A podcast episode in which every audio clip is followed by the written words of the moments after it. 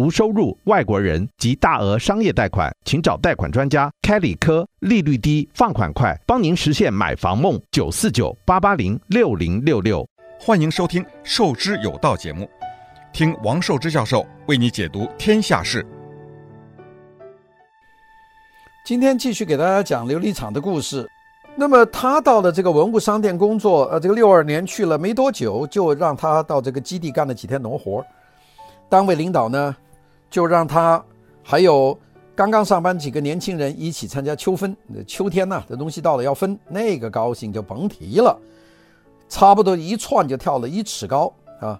那么到最后呢，还分了东西，他分了大概有一尺高、半尺粗的一小袋老玉米。哦哟，那个高兴啊！扛着那袋玉米回家，好像扛着一袋金豆子一样。他一到家里就大叫：“妈，我分到粮食了！”你想，那全家之高兴的，那老玉米磨了，煮做高粱的，做玉米的这个窝头，那全家都可以吃饱啊！现在讲起来那段都心疼，我们都经历过，但那段历史的确是真正是难受的。对这一幕，我们的记忆永远都抹不掉的。一九六二年的冬天，在北京街上就可以看见有人推车卖肉的，不凭票随便买，车上对着一块一块像砖头一样的这个冻猪肉，脏乎乎的，还有点粉红色，一看就不知道是冻了多少年，但那也是肉啊，不但是肉，是一个信号，是什么信号呢？如果有冻肉出现，那就是说明有场地儿庙会的活动的消息啊，啊，就是有些活动了。到了这个六二年的十二月二十九号，也就是离开他们参加工作一年的，还有差两天，店里就召开店员大会。会场呢在宝古斋，是全市最大的门市店。开会的内容当然是总结全年的工作，布置场地的庙会的活动，还有安排新年晚会等等。会后呢，负责人让他们几个小青年留下来。开始不知道什么事儿，一会儿宝古斋的原掌柜叫做邱振生，拿出一轴画来。让我们几个青年呢，学徒还有搞画的老师傅一块儿看看。当画轴打开，展现在他面前的是一张中堂，叫做仕女中堂，画的是一个仕女，有六尺整纸那么大。大家知道纸的长短呢、一般是二乘二，就是二尺乘二尺，二乘四就四尺长。那么四尺长，那有多大呢？那个面积呢，就四乘二，那就是八平方尺。还有六乘二，那就是十二尺啊，所以这个是有。如果是五乘二，这就是十平方尺。就刚才我们说徐悲鸿的那张，大概就这么算。这个画上呢，画了一个少女，手里面拿了一个葫芦形的圆扇，面部表情呢很恬静。画面上还提了一首诗，他就仔细的去看看那首诗，上面写：“牡丹庭院春又生，一寸光阴万两金。”佛数起来人不解，只缘难放惜花心。这幅画特别大，落款是俊昌唐寅。他在那边不懂啊，听见旁边师傅频频点点。师傅有些是看过这张画，有些没看过，有些指指点点说着什么。没看过的老师傅戴着老花眼镜儿，从上到下，从画到题款，从名章、收藏章到弟子、表功，每一处的用笔，每一个译文，都像医生用。X 光机替人检体身体一样，每个部位一点儿一点儿的检查。哎，师傅们都说，哎，这笔墨不错，痛快。另外一个师傅说，款子没问题。第三个说，图章也没问题。好，然后有人问多少钱呢？有人说四千五。哎，有个师傅说，值就是弟子老了一点儿，弟子嘛就是下面的那个托的那个领底啊，因为这个画。是用旧托的那个地子老一点，但这没问题。如果画买了，可以重新解解这个表托，也就是把那个旧地子去掉，重托一次。不过挺费工的，也需要。那当然也有人说值了，值了。这个唐寅、唐伯虎这么大幅的人物画也不多，值。当时啊，西单门市部有一个外号叫做“刘媒婆”的老师傅，叫刘云勇，好，我这叫刘云聪，长得有点秀气，长瓜子脸。说话细声细细，啊，是这个北京东面，就是京东一带的人。那么他就看着陈岩站在旁边傻看傻看。他说：“你也过来看看，挺少见的。”他用手望他，让他往前。这个陈岩个子高，本来在外围，经陈师傅这么一说啊，他就离话走得很近了。但是除了师傅的一连串的评价当中说弟子有些破以外，他什么也没听懂。凑近看这个弟子，就是那个托表的那个铃啊，看见是清楚了，上面的确有些破旧的地方，但是被裱画师傅精心的修补过。其实那会儿什么痛快弟子笔墨好坏还有真假，他一概不懂。心里呢既惶恐又疑惑，他们怎么一看就知道呢？好坏的标准又是什么呢？怎么感觉得到呢？老师傅们看得那么认真，那么入味，那么有津津有味，我怎么看不进去呢？这个陈岩想，没办法，硬着头皮往下看吧。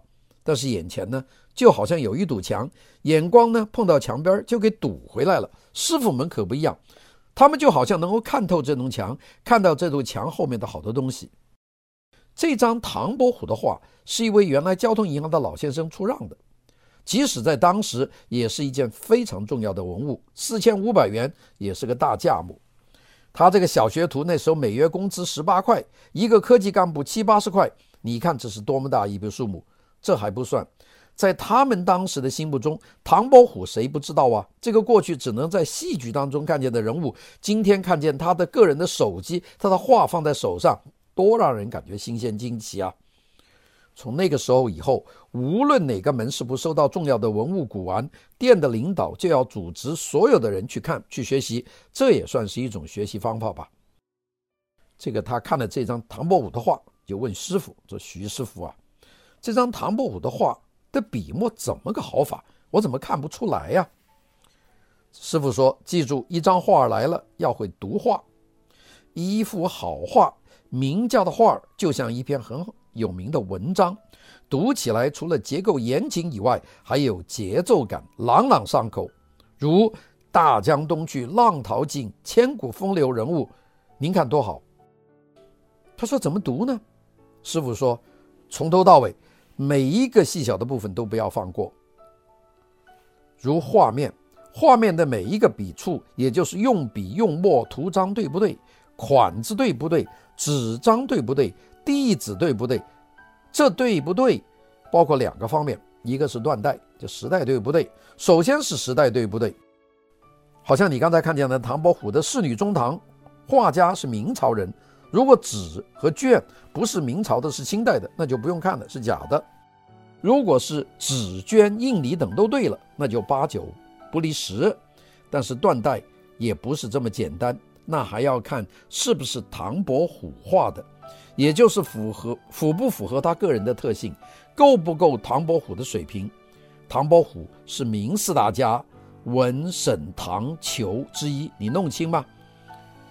他当然都听得很神呐、但是他没明白，因为他从来没有受过这个教育。好，这个唐徐师傅又说：多比较，多看，多记，多问，就这四多，不知道真哪知道假，不知道好哪知道坏，你说是不是？你看见了唐伯虎，这是真的，要记住他，看不进去也要看，读不进去也要读。他现在有些明白了，徐师傅所说的读画的内容，他们是在读，在审查画的每一个方面，再把画的各个方面和他们的脑子里面的标准来做比较，来审查，来判断。所以师傅们看画的时候那么认真，那么深入，那么具有穿透力。徐师傅一边说，一边顺便拿起一套木板书放在他的面前，这是一套叫做《画史汇传》。他一边说，一边把书的封套打开。他记载了中国画史有名的书画家。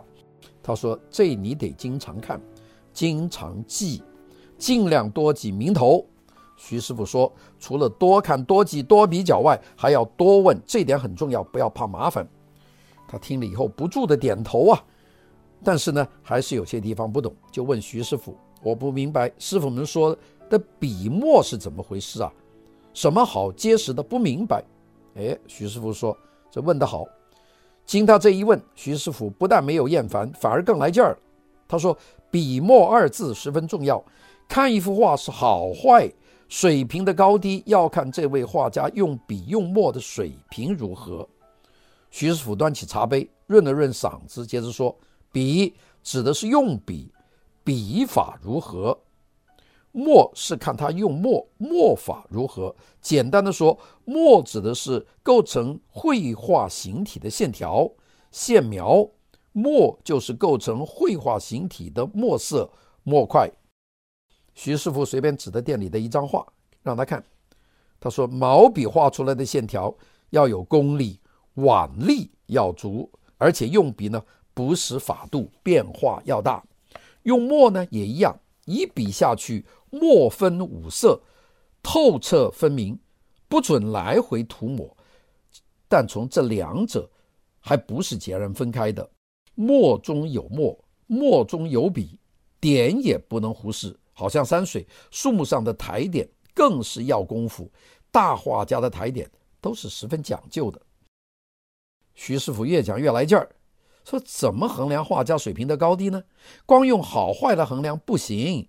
早在西晋南北朝的时候，就有一位有名的画家叫做谢赫，他本人画得很好，但更重要是他品评了画的好坏等级，著有《古画品录》，其中提了六条标准，六个等级，后人称之为谢赫六法，这是非常重要的。徐师傅看了一下，怕他记不住，说这样吧。您拿张纸把它记下来，他赶快就拿了张纸。他说：“这六法，谢和六法，一月气韵生动，二月古法用笔，三月应物象形，四月随类赋彩，五月经营位置，六月传遗摹写。”大家想一想，气韵生动，古法用笔。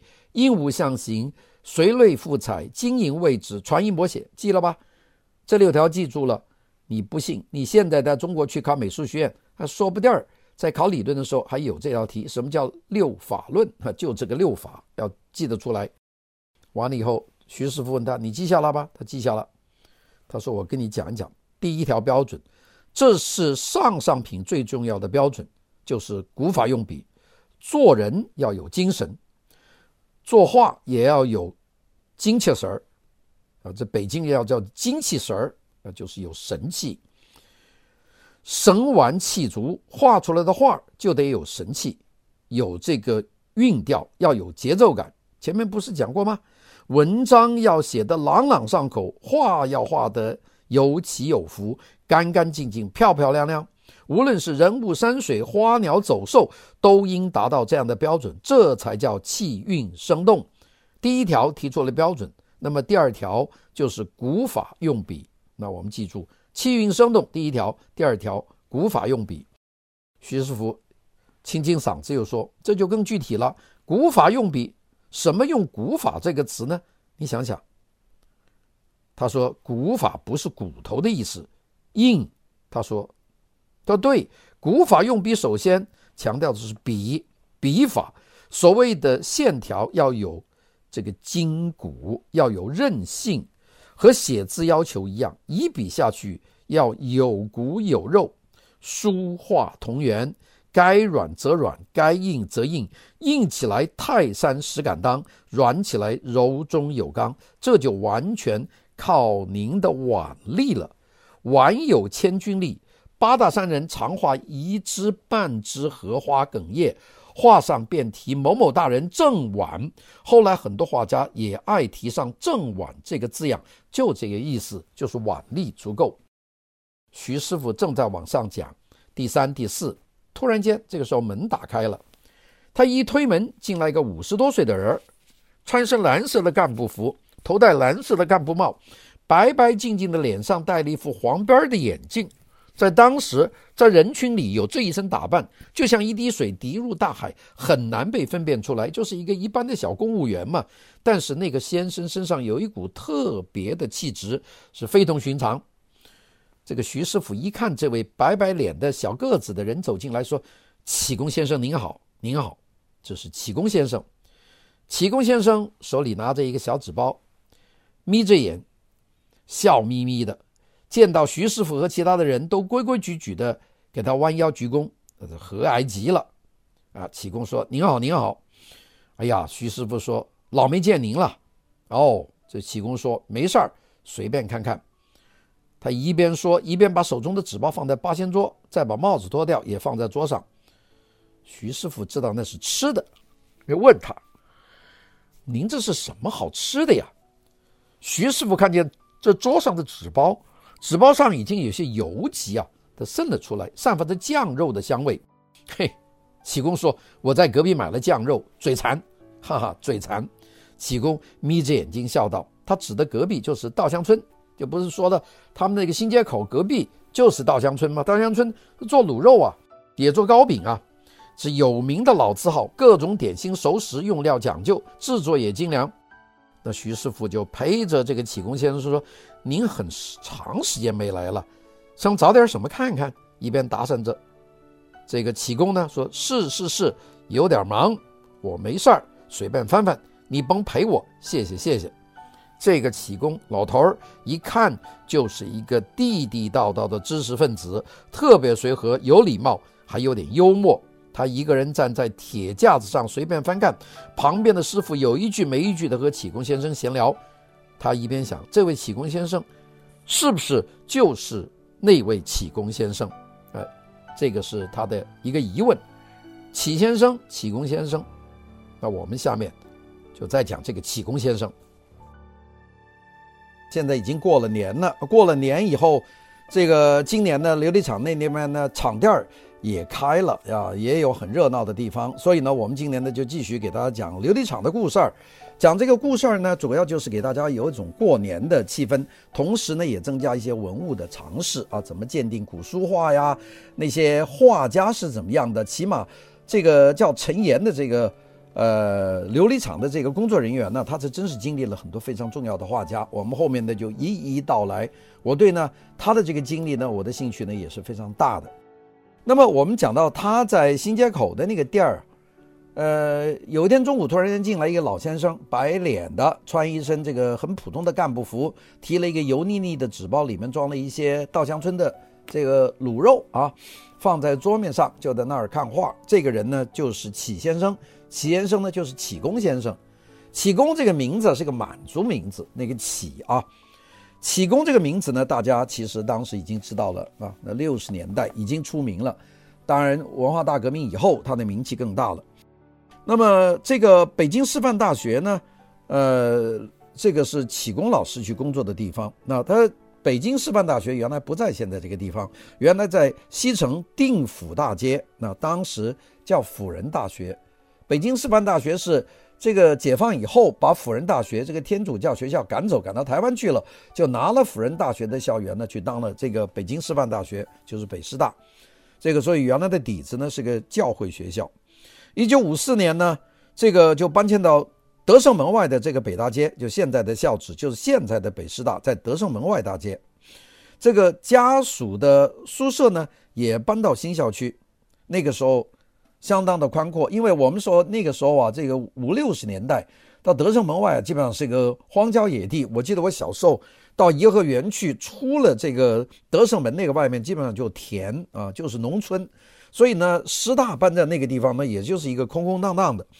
那个很多小孩在那个田里面玩，到了放暑假的时候，呃，那个很多小孩在那个德胜门的城墙之下。去抓那个蛐蛐儿啊，就蛐蛐儿就是蝈蝈，那抓那个小小蟋蟀，然后呢，再往北走就到了现在土城，就从德胜门再往北就到土城那个地方呢，是枪毙人的地方。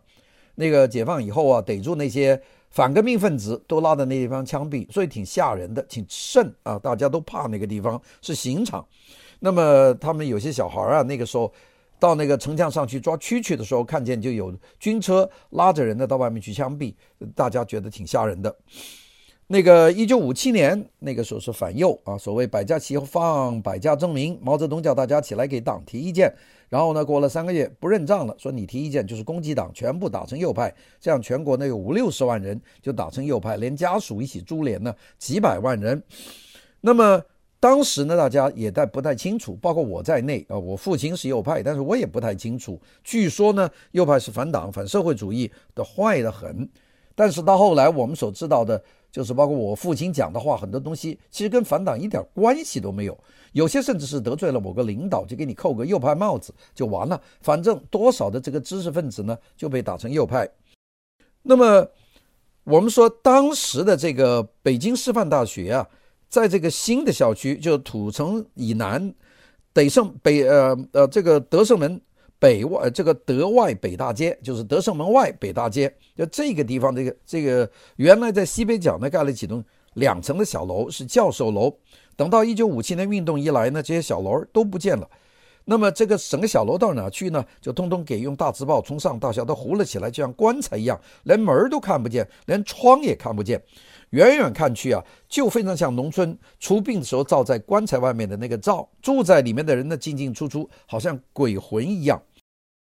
这个陈岩当时有一个很深的记忆，就是有一次在小楼对面的那个大操场上，在非常刺骨的寒风刮起的黄土里面，有一群这个被打成右派的学生啊。但是学生怎么又右派？有的学生要讲不合的话，一样打右派，叫学生右派。这学生呢，右派就蹲在地上，啊，他们在挖什么东西也搞不清楚，他就离得很远，看黄沙里面，让这些学生蹲在这个黄土里面，不知道在挖什么，他觉得也很奇怪。觉得挺可怜的，那么放了假，学生也不能回家，非常的冷，好好的学不上。那他当时觉得这些学生怎么这么可怜呢？干嘛你要反党呢？那么在反右以前呢，他就听说启功先生是一个有名的大教授，学问很大，书法非常好。这个辅仁大学东南面有一个院子，那听大人说要写块校牌，让启功写。启功说。呃，别人不写他就写，那所以呢，最后呢，大家都不肯写，因为启功在上，谁敢写啊？启功的字写得那么好，最后呢，这个启功呢就写了这块招牌，就是北京师范大学的这个南东南门的那个院门的牌。所以有关启功呢，他听了这么多，一直到呢一九六二年、六三年，这个时候启功呢突然间走到他们那个店儿里来了，那个新街口的店儿，那么。从那一次启功先生来提了一包肉以后，他就经常见启功到他的店儿里面来逛，就是月雅堂。他呢基本上都好像是下班以后就来的，每一次呢都买一包稻香村的点心、肉食之类的东西放在桌上，看完以后提着走回家去吃。慢慢的他就跟这个先生熟了起来啊，到后来他也就知道他为什么经常来月雅堂啊，原来呢。这个启功先生住在师大的宿舍里面。一九五七年呢，反右运动开始啊，他就主动搬了出来，搬到什么地方呢？住到他的内弟，就是他太太的弟弟，叫做张宝恒，住在张宝恒的家里。张宝恒的家呢，就在宝禅寺大街小丞相胡同，就在他们的店的附近，就在新街口。所以呢，他经常来。这座房子的院子很小啊，就北房三间，南房两间。南房呢，又黑又低又矮又潮又小，那么启功先生呢就住在这个南房，又低又黑又矮又小又潮的这么几个房子里面。启功先生的书籍纸张又多，那个时候他的老伴呢也已经去世了，没有人帮他整理家务。一进门呢，外屋给人的感觉就是一个大斜坡，各种各样的衣物杂物堆上去，越靠南墙呢就堆得越高，就这么堆着，这是启功家。房东呢是启功的一位亲戚，那个人呢胖胖的，五十来岁。后来熟了，轮到那个启功先生不在家的时候，见到陈岩呢，就跟他说：“我是启功先生的亲戚。有一天他跟我说，他要搬出师大，问我有房子没有。我说啊，就两间小南房空着。嗨呀，就这么两间破南屋，启功先生就凑合着住进来。说起来，真让人感到难受。所以他的亲戚呢。”也觉得很对不起他，但那个时候谁有富裕的房子，谁也没有，所以呢，这个其实是一个非常困难的事情。那个他的那个亲戚呢，觉得这个对不起他，但是也没有办法，亲戚呢也没有自己的这个多余的房子可以帮这个启功先生啊，就是给他解决这个住的问题。那么就是启功先生，我们知道这个。刚才讲到一条胡同的名字，这条胡同的名字就是启功搬出来的胡同名字，就是宝禅寺大街小丞相胡同。那么我们在在这里讲了，佛教里面有大乘小乘之说，这个胡同叫小丞相，所以呢，启功先生呢就找人刻了一块闲章，就是一个图章。闲章呢就是不是刻自己的名字，是刻一句词或者刻几句自勉的话。他这个文乐就是他这个图章里面就叫做小乘客，因为他住在小城巷。后来他搬离了这个地方，回到师范大学的教授楼，但是小乘客这个名字呢就一直沿用下来了，就是因为这个小乘巷得到的这个名字。好了，我们说从这个月雅堂所在的新街口大街往北走，经过德胜门的那个豁口，所谓豁口呢，就城墙上挖了一个口，北京人叫豁口，那就开了一个豁口。那个再往北就是师大，所以呢，就是从德胜门往北走，你就不要从城门洞出去了，墙上挖了个洞，你从那豁口出去，一直走就到北师大。那个启功先生每天上下班，那个月雅堂是必经之地，因为他从北往回走要回到小城胡同，所以他每天呢就跑到他们店里过逛逛，这就不足奇怪，并且呢顺手也买一点稻香村的这个好吃的东西，肉啊，啊、呃、还有点心等等。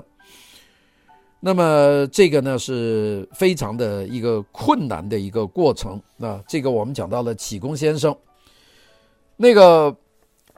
我们讲到这个这件事儿，那我们就讲到了一九五八年，他和启功先生，呃，认得，然后逐步逐步在店里啊，到六十年代见到启功先生，并且跟他成了朋友，这些呢就过了。我们当中这段呢就不讲了。转眼就到了一九六三年的元旦，场店的那个庙会真的搞起来了啊！自从打解放以后，场店的庙会。